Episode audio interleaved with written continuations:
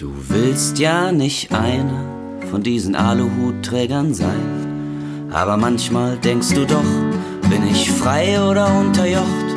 Wo soll's hingehen? Wem verkauf ich meine Seele? Wer bezahlt? Wer befiehlt mir, was ich meine, ohne dass ich es bemerk? Wer vergibt mir meine Sünden und belohnt mich, wenn ich brav war? Der liebe Gott kann's ja nicht sein, denn da ist erst später Zahltag. Wer minimiert meinen Lebenssinn auf den Status eines Kunden? Bitte verzeiht meine Fragen, vielleicht bin ich etwas betrunken. Wow. Jedes Mal denke ich, ich weiß bestimmt, was kommt. Und dann kommst du. Und dann ist doch wieder alles anders. Hallo und herzlich willkommen zu einer weiteren Folge von Dr. Datenschutz, der Podcast. Bei mir ist Cornelius und ich bin Laura. Wir sind beide als Juristen und Datenschutzberater bei der Intersoft Consulting Services AG tätig und berichten für euch aus der Welt des Datenschutzes. Hallo Cornelius. Hallo Laura, grüß dich. Was für ein Song. Was hat dich denn dazu inspiriert? Ja, ich so ganz habe ich den Sinn auch noch nicht ganz verstanden. Manchmal okay. das also was ich damit eigentlich also vielleicht vielleicht ist es so eine, so ein Antikapitalismus Song oder wie, also so ab so ganz bin ich mir ich frag's mich halt manchmal noch, ne? Ja, verstehe ich. Wie ich denn also bin ich jetzt also ich muss es auch erst noch verarbeiten. Das hat ja, okay. Ja, ich habe gerade gelernt von einem anderen Künstler, dass man Künstler gar nicht danach fragen soll, was sie sich dabei denken, weil ja die Kunst alleine wirken soll und jeder soll sich seine ja, eigenen Gedanken machen. Das, das wollte ich eigentlich auch sagen. Was fällt dir eigentlich ein, mich zu fragen, was das bedeuten soll? Ich dachte. Nimmst ja den Zauber weg. Frag mal.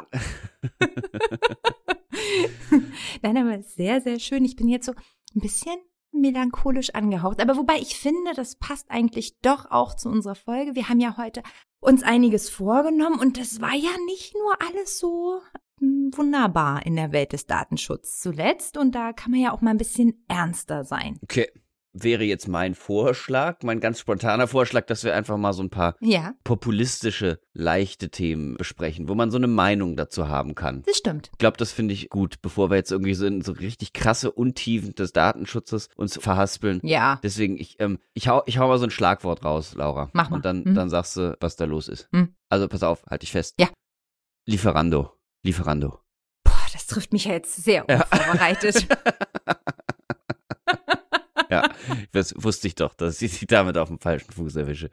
Ja, wobei, ich meine, also der geneigte Datenschützer, der uns zuhört, dem ist sicherlich der Begriff Lieferando nicht nur in Zeiten von Pandemie und Ermangelung an anderen außerhäusigen Essensmöglichkeiten ein Begriff, sondern der hat ja sicherlich auch mitgekriegt, da war ein bisschen was los bei Lieferando.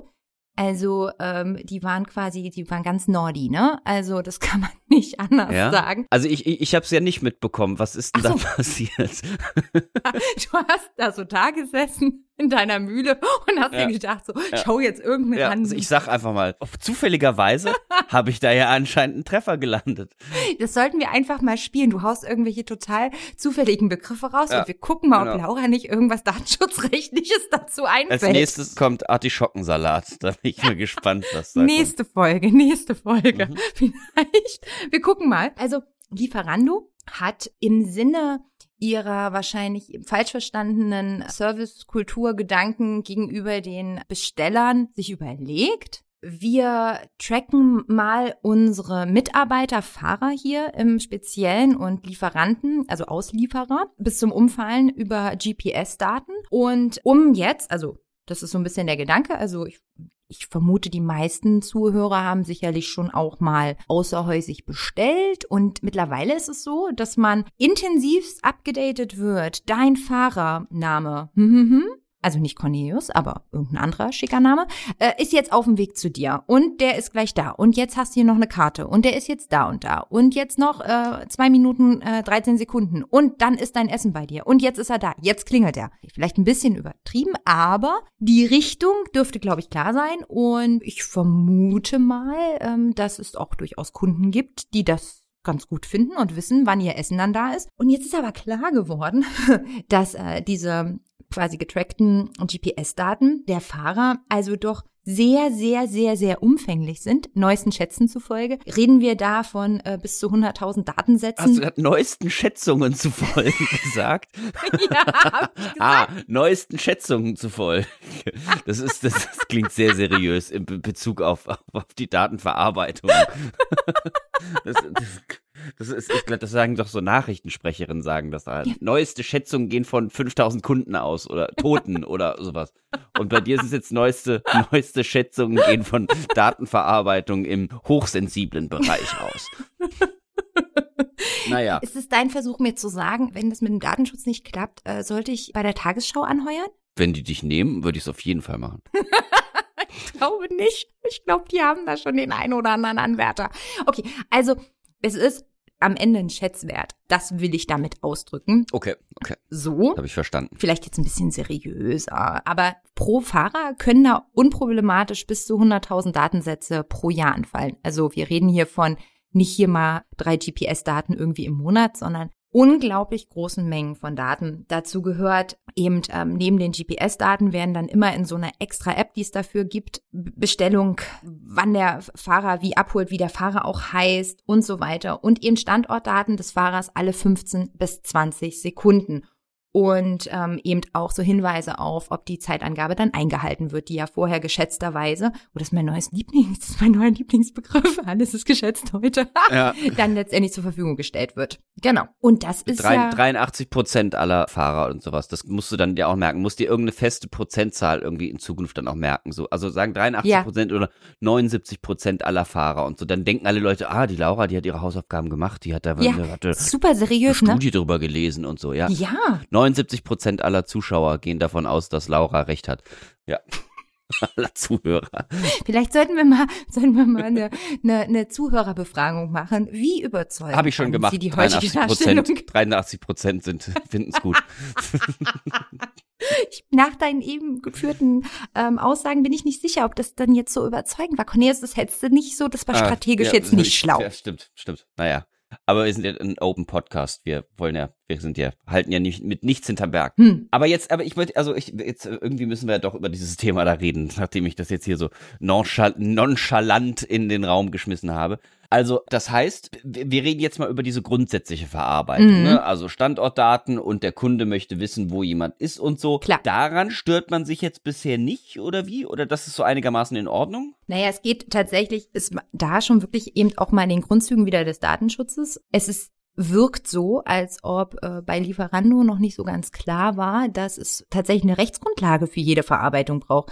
Also jetzt unabhängig davon, wie viele Daten hier verarbeitet werden und dass man tatsächlich erstmal sagt, so wow, Riesensumme, enorm viele Daten, sondern erstmal auch überhaupt grundsätzlich wäre es ja schon mal so sinnvoll, dass überhaupt nur, und wenn es nur ein einzelnes Datum wäre, also quasi einmal die GPS-Daten eines Fahrers, mhm. bräuchte es dafür natürlich eine Rechtsgrundlage. Und die Argumentation von Lieferanda, Lieferanda, hm, Lieferando ist da schon so ein bisschen, so, wenn, wenn man es jetzt freundlich ausdrücken möchte, schon ganz schön schwammig, weil die behaupten jetzt, dass im Prinzip diese Daten unerlässlich wären, damit der Lieferservice ordnungsgemäß funktioniert. ich stimmt doch. Ich will doch auch wissen, wo meine Pizza ist. Habe ich jetzt ja, das ich, ist ein bisschen ähm, so wie, oh, ich brauche zwingend Google Analytics auf meiner Webseite, sonst kann, funktioniert die leider nicht mehr. Das ist ja totaler Quatsch. Ja, okay, sehe ich ein. Aber ich meine, wenn ich jetzt Fahrer bei Lieferando werden will, dann mhm. weiß ich ja doch ein Stück weit, auf was ich mich einlasse, oder nicht? Oder ist das, oder äh, dadurch ist es gang und gäbe in diesem Sektor, deswegen kann ich mir das gar nicht auswählen. Wenn meine Lebenserfüllung ist, Lieferdienstfahrer zu werden, und dann muss ich einfach in den sauren Apfel beißen. Also ich würde da mal unterscheiden. Also erstmal generell eher, eher Nein zu deiner Frage.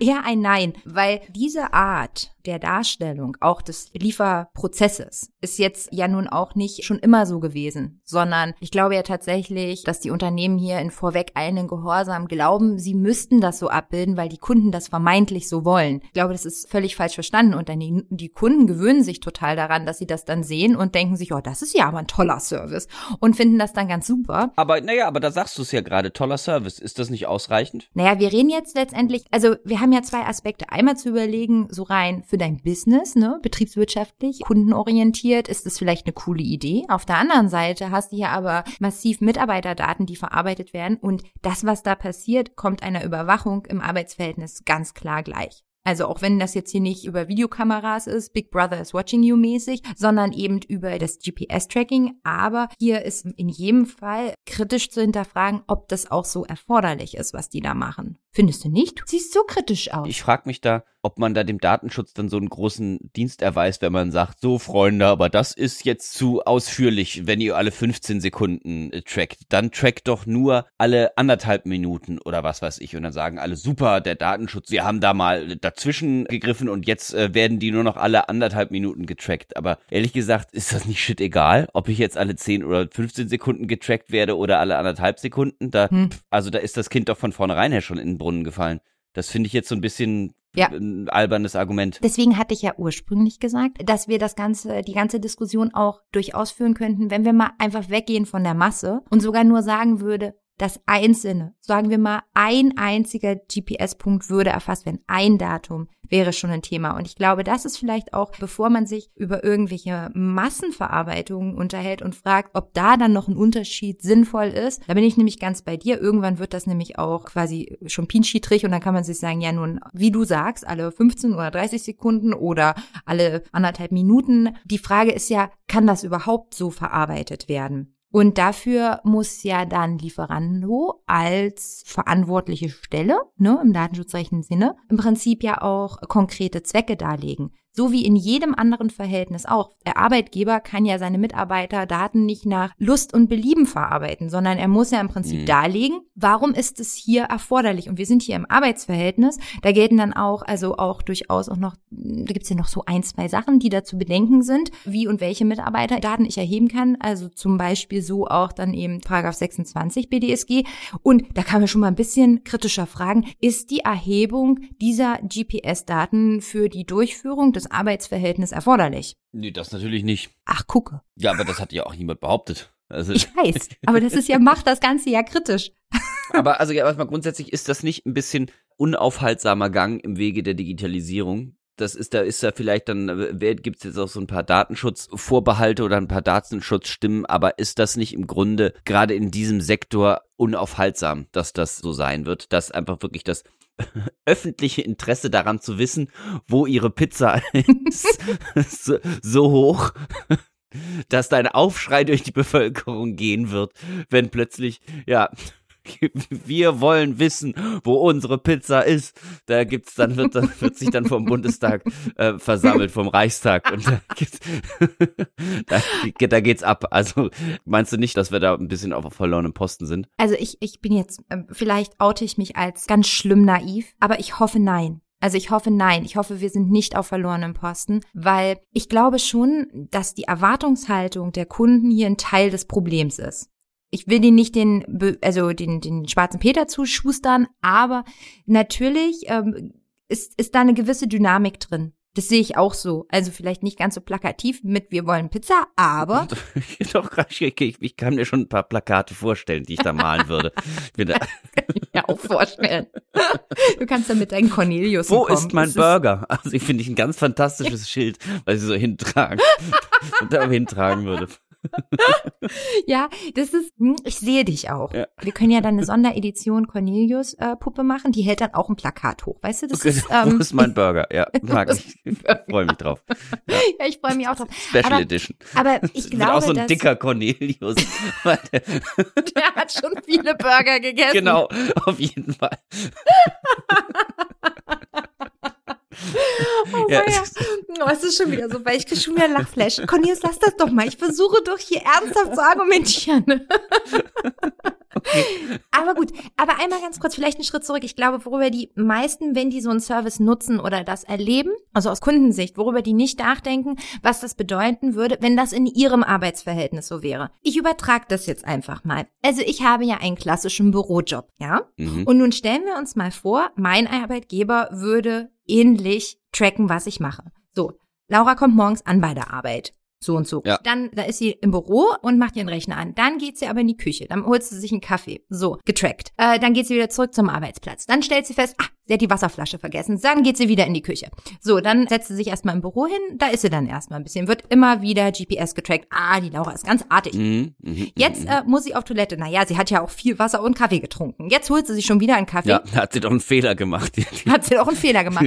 Jetzt geht sie irgendwie zum Kollegen und tauscht sich aus. Dann, ach warte, äh, braucht sie wieder Wasser, hat ja alles schon ausgetrunken. Und so weiter und so fort. Dann macht sie Mittagspause. Sie ist nicht effizient und hat sich mit Essen mitgebracht. Nein, sie geht zum Dönerladen gegenüber und holt sich da ihr Mittagessen. Das braucht alles Zeit. Das wird natürlich alles minutiös getrackt und GPS getrackt und alles hinterlegt. So, nun ist es nicht so, dass Wie, ganz kurz, unsere Kunden Wie tracken die das überhaupt? Tracken die das dich dann mit dem Handy oder wie, wie machen sie das bei Lieferant oder ist das Handy immer getrackt? Ich glaube ja, die haben eine spezielle App entwickelt dafür, die das macht. Und diese App ist, also da sind dann, das ist nur, diese App ist nur zugänglich eben für die Fahrer Hm. oder eben, also Angestellte in diesem Kontext, die eben diese Auslieferungsdienste erfüllen. Und ich glaube ja, dass diese App ist dann eben auf dem Handy und äh, trackt das mit. Also die haben jetzt nicht irgendwie noch so einen GPS-Tracker, weiß ich nicht, eingenäht in ihre Lieferando-Uniform. Also nein. Aber nun stellen wir uns das mal vor. Ja. Und jetzt einfach nur mal übertragen. Ja, nun ist es nicht so, dass unsere Kunden in meinem Arbeitsverhältnis irgendwie ein Interesse daran hätten, wo ich wann bin. Ich meine, wenn man denen das zur Verfügung stellen würde, vielleicht würden sie sich das auch angucken. Und irgendwann würden sie sich auch dran gewöhnen zu wissen, wann Frau Stoll wo ist und wie oft sie sich einen Kaffee Aber holt. das ist, also ein bisschen, ein bisschen populistisch ist das jetzt ja, ja, schon. okay.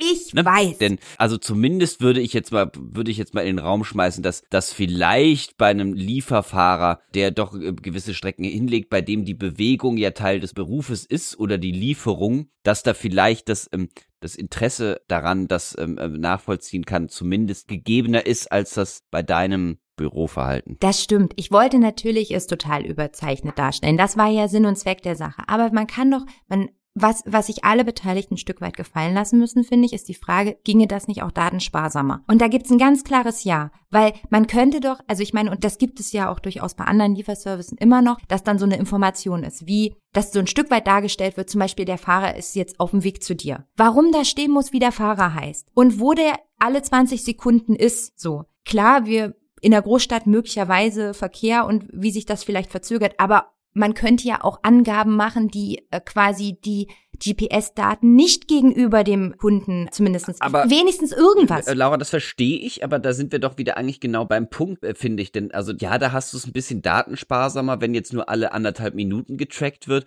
oder der Name des Fahrers wird nicht genannt irgendwie. Also jetzt mal grundsätzlich, wenn, wenn du jetzt Fahrer wärst, hm? dann hätte ich ja eher ein Problem, dass ich grundsätzlich getrackt werde, würde ich sagen. Ne? Ja. Und ob ich dann alle anderthalb Minuten getrackt wird oder der Ja. Kunde jetzt meinen Namen angezeigt wird. Also Name würde ich sagen, da hätte ich vielleicht noch eher was dagegen, aber da da finde ich, sagt man, also bringt da das so viel, wenn man es da so ein bisschen datenschutzmäßig einordnet? Oder hat man da eigentlich das Problem, ist, ich würde sagen, das ist halt einfach, das ist halt einfach grundsätzlich scheiße. Entweder Ja. verbietest du es ganz, aber sich da so einen Kompromissweg zu finden, würde ich jetzt als, also ich als Fahrer würde jetzt sagen, so viel habe ich davon jetzt auch nicht. Also das ist mir dann auch egal. Also mein Kompromissweg sah übrigens überhaupt kein Tracking mehr vor. Also das, das hätte ich vielleicht deutlicher herausstellen müssen. Also ich bin auch ganz, also ich glaube nicht, wenn man ich, ich versuche ja auch zu verstehen, ja, was, welche Interesse, Interessen hat so ein Unternehmen, welche Interessen sind beim Fahrer hier an der Stelle, welche Interessen sind gegebenenfalls beim Kunden. Und ich finde, das Erwartungsmanagement gehört hier gehörig korrigiert. Also ich finde,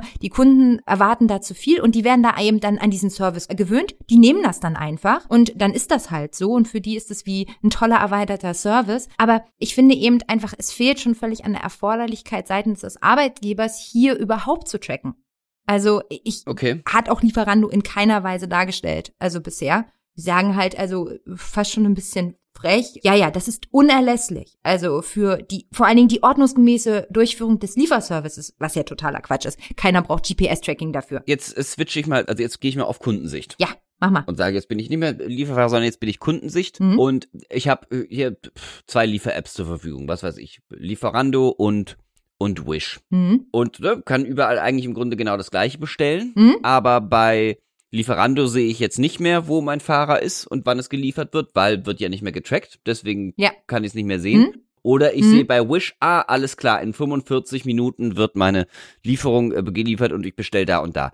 Dann wechsle ich doch, leider muss man ja sagen, dann sage ich, dann bestelle ich lieber bei Wish. Hm. Weil da habe ich mehr Informationen, die für mich, da kann ich gerade dann äh, Netflix auf Pause stellen und kann mir endlich meinen wohlverdienten Burger Hm. äh, genehmigen. Versteh schon. Also und dann also aus Unternehmenssicht, weil du sagst so, das kann für mich ja eventuell sogar existenzvernichtend sein. Wenn ich jetzt sage, alles klar, ich bin datenschutzkonform und checke meine Mitarbeiter nicht mehr und dann sagen plötzlich alle Kunden, haha, du Trottel, wir wechseln jetzt zur Konkurrenz. Ja. Also das muss man ja irgendwie ein bisschen beachten irgendwie als Unternehmen, dass du da ja auch sicherlich dem Druck des Marktes irgendwie ausgesetzt bist. Selbst wenn du es datenschutzkonform gestalten willst, kann das ja durch sein, dass dir ein erheblicher Teil an Kunden dadurch flöten geht. Hm.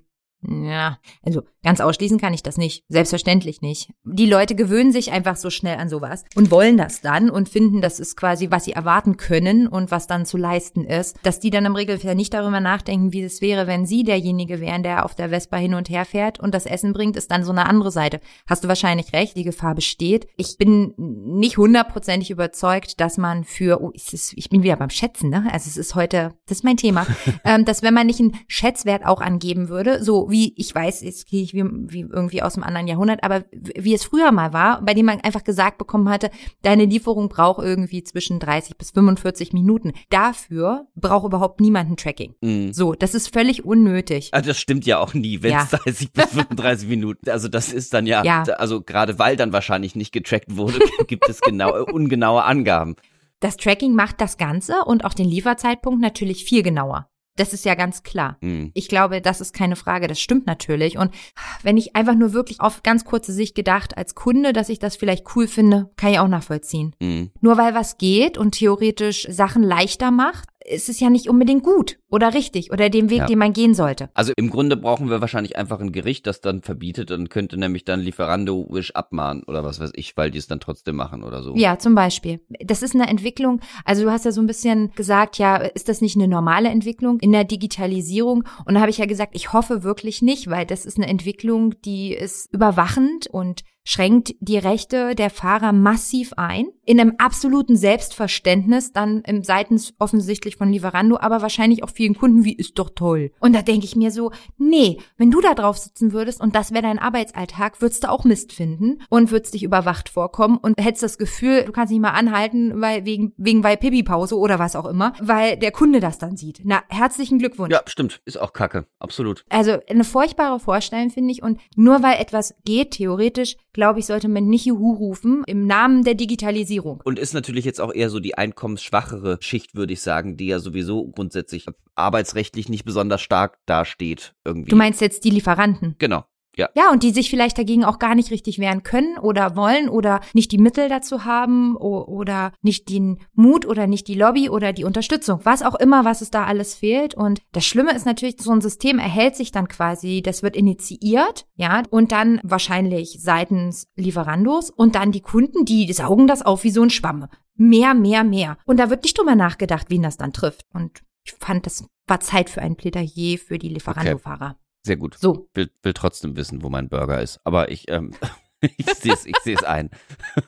Ja, du, äh, meine Rewe-Lieferungen, äh, meine, meine Lebensmittellieferungen laufen auch nicht groß anders. Ich kriege meine SMS. Der Fahrer ist in den nächsten zehn Minuten bei dir. Tja, woher weiß wohl Rewe, dass der in zehn Minuten bei mir ist? Der hat bestimmt nicht angerufen und gesagt, so, jetzt bin ich gleich bei Laura. Ja. So, Hi, ich wollte mal durchklingeln. Ja. Bin auf dem Weg. so läuft das mit Sicherheit auch nicht bei denen. Ich weiß zwar nicht, wie deren Prinzip ist und Weil der, der möchte eigentlich mit der Dame aus dem Dialogcenter, äh, möchte, möchte er flirten. ja, ja, das bestimmt. ist die, ähm, und deswegen ruft er mal hi, wollte äh, sagen, hier Standort durchgeben. ja, genau, bestimmt.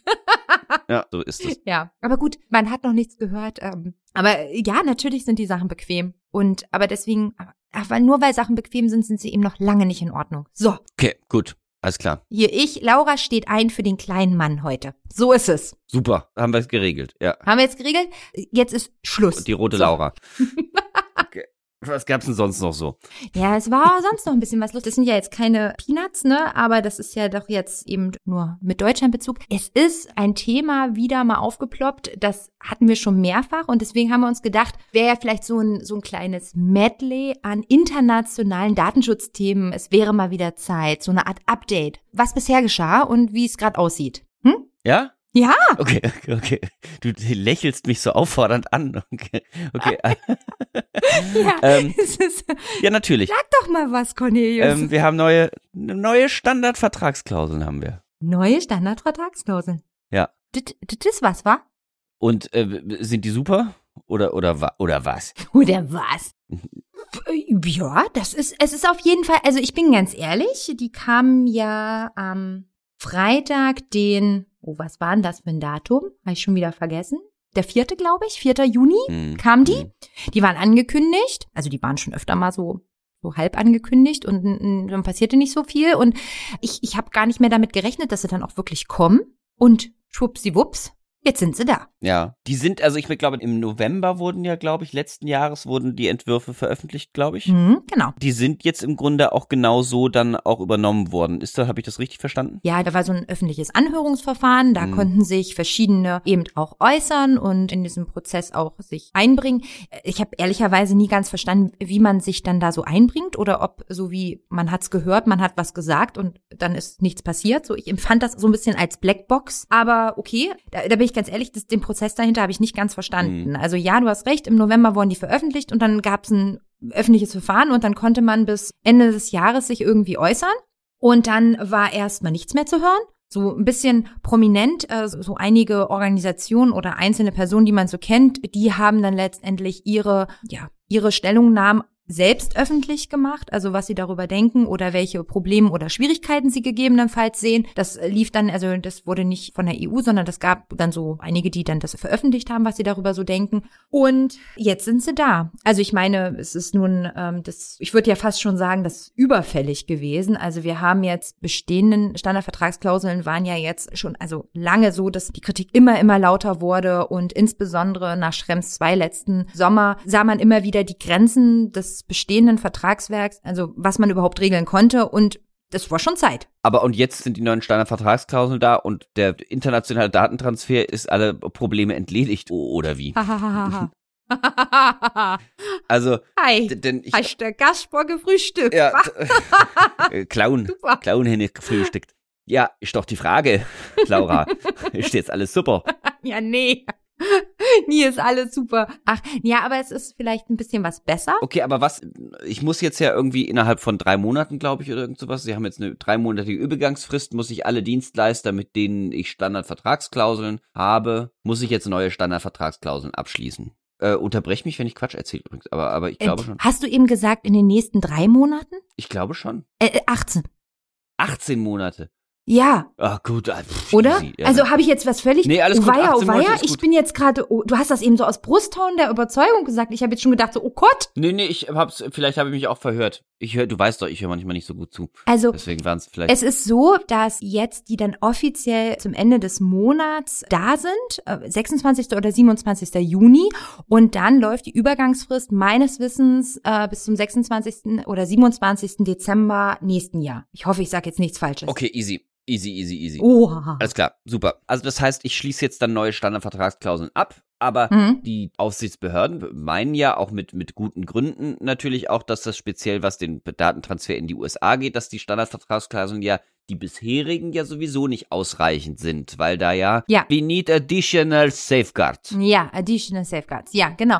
Das ist tatsächlich mit aufgenommen worden. Dieser Aspekt im Prinzip. Wir haben jetzt, also neben dem, was wir, also das Vertragswerk erinnert an vielen Punkten schon an das, was wir kennen. Wir haben jetzt andere Konstellationen, die wir mit abbilden können, was eine wirklich sehr, sehr praktische Erweiterung ist. Aber davon mal ganz ab. Da ist jetzt so ein Transfer Impact Assessment mit dabei, indem man also schon im Rahmen der Vertragsklauseln im Prinzip beleuchtet, wie, ich sage jetzt mal ein bisschen umgangssprachlich, wie realistisch ist das denn, dass mein Vertragspartner, in den ich das Mhm. in das Drittland übertrage, auch diese Vertragsbestimmungen auch einhalten kann? Denn das ist ja auch das Problem mit dem Bestehenden. Wir haben also klar nach dem EuGH-Urteil zu Schrems 2 hat ja der EuGH gesagt, ja, Standardvertragsklauseln grundsätzlich noch gültig und hat dann aber auch gesagt, ja, aber hier muss natürlich ein, im Prinzip eine Einzelfallprüfung passieren. Kann dein Vertragspartner egal in welchem Land, aber aus Scherzeshalber nehmen wir doch mal die USA, Mhm. kann der US-Dienstleister das erfüllen, was da vereinbart eben und niedergeschrieben in dem Vertrag ist. Und diese Problematik wird natürlich, die besteht natürlich weiter. Das ist das, worauf du hinaus möchtest,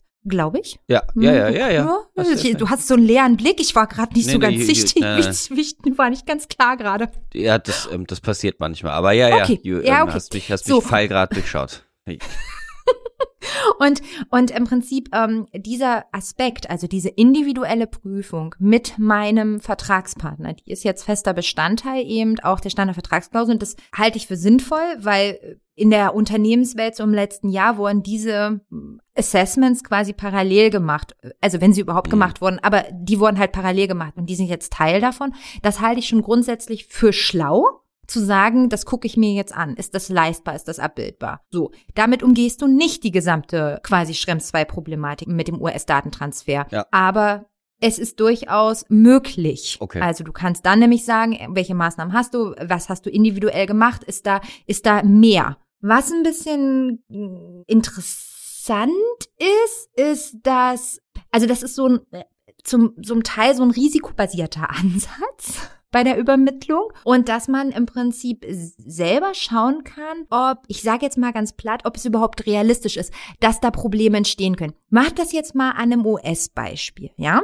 Mhm. Also ich habe einen US-Dienstleister und dann mache ich mit dem so super Standardvertragsklauseln und dann befrage ich den und sage dann sowas so sinngemäß so, wie sind denn die besonderen Umstände bei dir, damit ich die in meine Bewertung, in mein Assessment mit einbeziehen kann und wie ist denn zum Beispiel deine gesetzlichen Offenlegungspflichten, die du zum Beispiel gegenüber deinen Behörden hast? Wurdest du das schon mal gefragt? Ist das schon mal passiert? Ist das wahrscheinlich? Und so weiter. Also subjektive, praktische Erfahrungen dürfen wohl mit einbezogen werden. Mhm. Das ist ein es ist interessant, um das mal gelinde auszudrücken, weil das ein Stück weit dazu führt, dass wir gegebenenfalls eine Diskrepanz haben zwischen bestehendem Recht und ich sag mal in Anführungsstrichen gelebten Recht, weil mein Dienstleister sagt, ja, ja, hier gibt's da so schon so Gesetze, aber ja, passiert ja nichts. Ja. So. Der würde sagen, hier ist nie was passiert. Hier ist noch nie was interessiert passiert. Sich, kein Mensch interessiert sich für uns. Alles safe. Ja.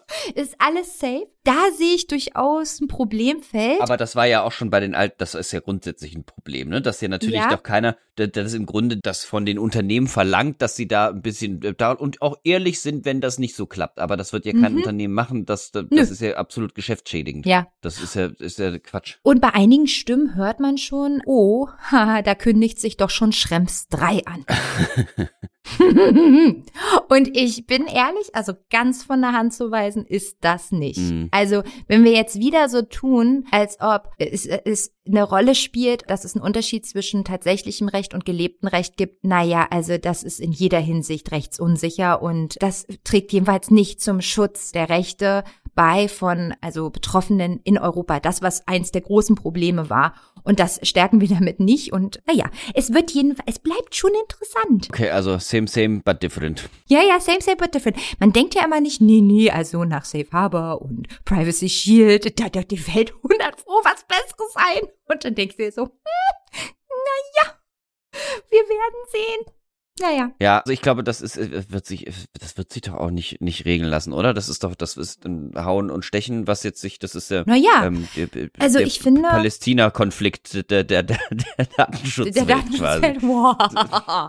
ähm, naja, weiß ich nicht. Aber also ich meine am Ende, äh, das, was wir ja, als wir auch schon in einer anderen Folge über diese Problematik gesprochen haben, am Ende äh, brauchst du für politische Lösungen. Mhm. Das bleibt bestehen und zwar, aber auch politische Lösungen, wie man sehr schön jetzt beim Brexit sieht, ja, smoother Themenwechsel meinerseits, mhm. ist ja auch eigentlich ganz spannend zu sehen. So einfach ist das auch nicht, ne? Da hast du ein ehemaliges... Aber wir reden jetzt schon, wie willst du jetzt über den Brexit reden? Habe ich das richtig verstanden? Klar, Logo. Das ist dein Lieblingsthema. Bisschen ja. mehr internationaler Datenschutz, okay. weißt komm, du doch. Komm heraus. Ich meine, die, die, ich hab, ich denke halt an die Teetrinker. Also das muss man auch, die haben's echt schwer. Ich finde halt spannend, nachdem also das artig vorbereitet wurde, der, also für alle anderen, die das verpasst haben sollte, UK raus aus der EU und das in vielerlei Hinsicht problematisch, aber auch für den Datentransfer, weil damit UK äh, tatsächlich in die Position kommen kann, ein unsicheres Drittland zu sein im datenschutzrechtlichen Sinne und das macht Datentransfer schwieriger. Und da kam man äh, seitens der Kommission dazu, ja, machen wir einen Angemessenheitsbeschluss für die UK, gar kein Thema und dann können wir wieder schön Daten transferieren. Mhm. Das wurde alles vorbereitet. Äh, dann hat die ETSA dazu was gesagt und das war schon ein bisschen kritischer und dann hat das Europäische Parlament vor kurzem, als sie darüber beschließen sollten, Side Note, äh, die Übergangsfrist äh, gilt nur noch bis Ende des Monats, also bis zum 30. Juni. Und haben die dann also gesagt, so, nee, nee. Nee. Nee. Nee, haben sie gesagt, nee. Nee. Und haben gesagt, nee, so wird das nichts. Ähm, das da in der UK, das ist ja auch alles sehr unsicher, ne? Also, ja, also Umsetzung DSGVO, nee. Also jetzt, das heißt, ähm, Massenüberwachung, nee. ach je, okay. Einwanderung, nee. Also da war so ganz viel und äh, spannend. Also bis vor kurzem durften sie unproblematisch mitspielen. Äh, Übrigens auch jetzt noch, ne? Alle Datentransfer legitimiert durch die Übergangsfrist, ne? Weil die Probleme gibt's jetzt ja gar nicht.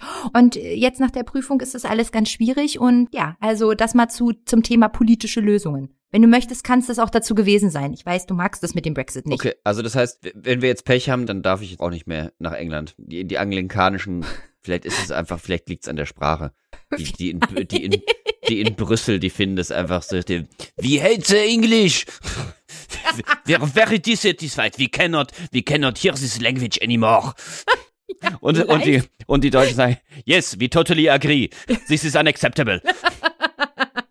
Ist es, Und ja. die Erklärung ist so gut wie jede andere. Eigentlich ist es nämlich, dass die Gründe liegen sehr viel tiefer und gleichzeitig sehr viel mehr auf der Hand. Das hat nämlich gar nichts was mit Datenschutz zu tun, sondern Nein. es ist einfach ein Feldzug gegen die englische Minderheit oder oder Ja. was. Oh, ja, ja.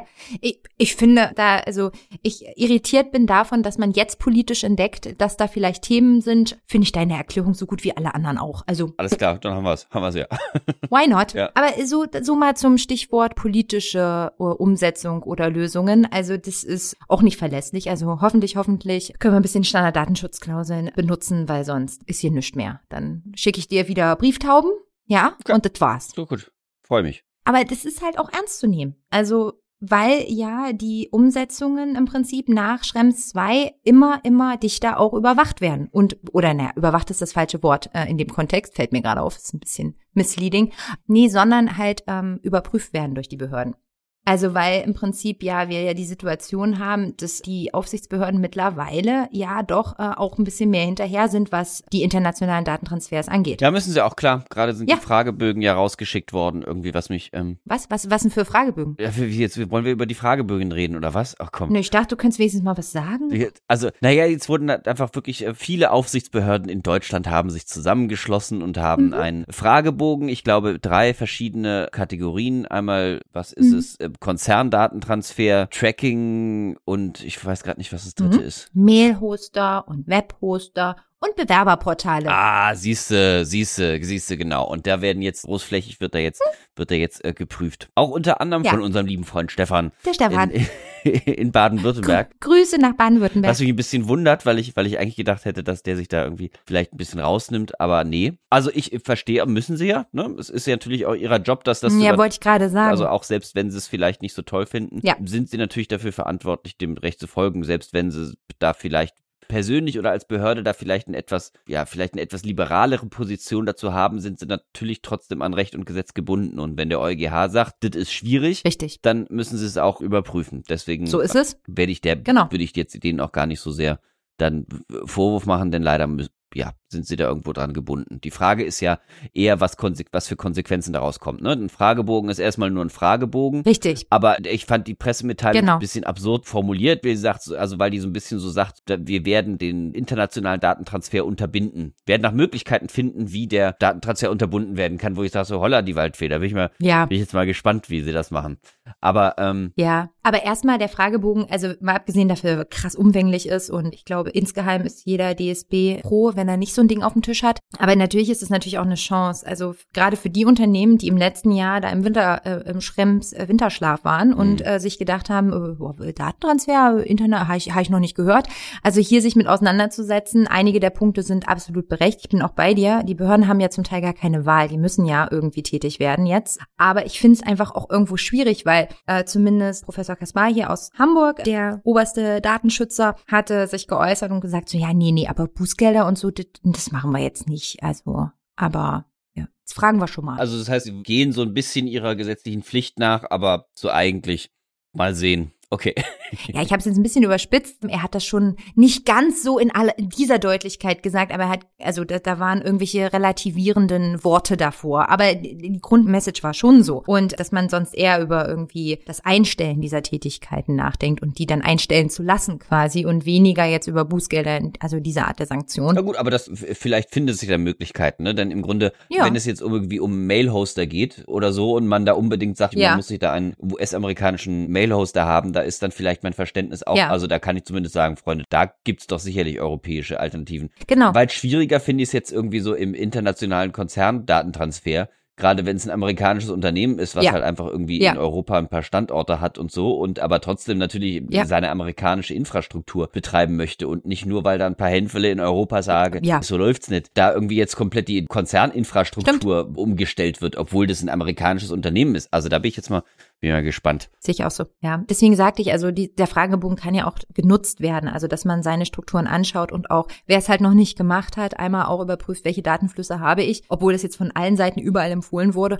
und äh, das vielleicht verpasst hat und dann zu sagen, okay, dann mache ich das wenigstens jetzt und schaue wenigstens mal, gibt's Alternativen. Ich glaube, das sind schon Sachen, die darf man auch überdenken und da finde ich auch, dass die Behörde durchaus einen Punkt hat. Also bin ich ganz bei dir, Cornelius. Im Konzern sehe ich es auch als sehr schwierig. Wobei, was dabei passiert, wenn das unkontrolliert ist, sieht man ja auch bei anderen großen US-Dienstleistern, die dann vorzugsweise ihre Standorte irgendwo in Irland haben und äh, was dann so passiert, also wenn das völlig unkontrolliert ist und nicht auch äh, reglementiert. Das stimmt natürlich auch. Also oder zumindest nicht durchgesetzt wird. Ne? Also okay, ah, schwierig, schwierig. okay. Aber viel los gewesen. Viel los gewesen. ja, und auch wenn du mit mir immer nicht über Brexit reden willst, aber es ist Ja, ich, wir haben uns beide gut benommen und wir haben die, wir haben die Kuh vom Eis doch irgendwie so, haben, wir- haben wir gut drüber runtergekriegt. Also war nicht schlecht. Hat, hat mir Spaß gemacht.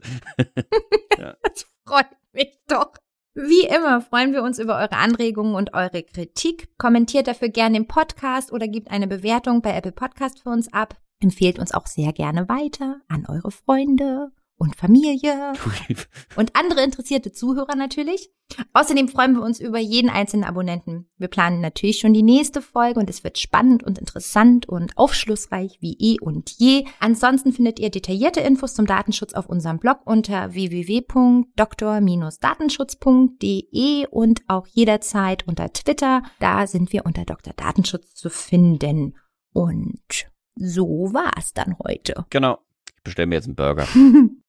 Bestell dir einen Burger. Guten Appetit. Tschüss. Tschüss, bis zum nächsten Mal.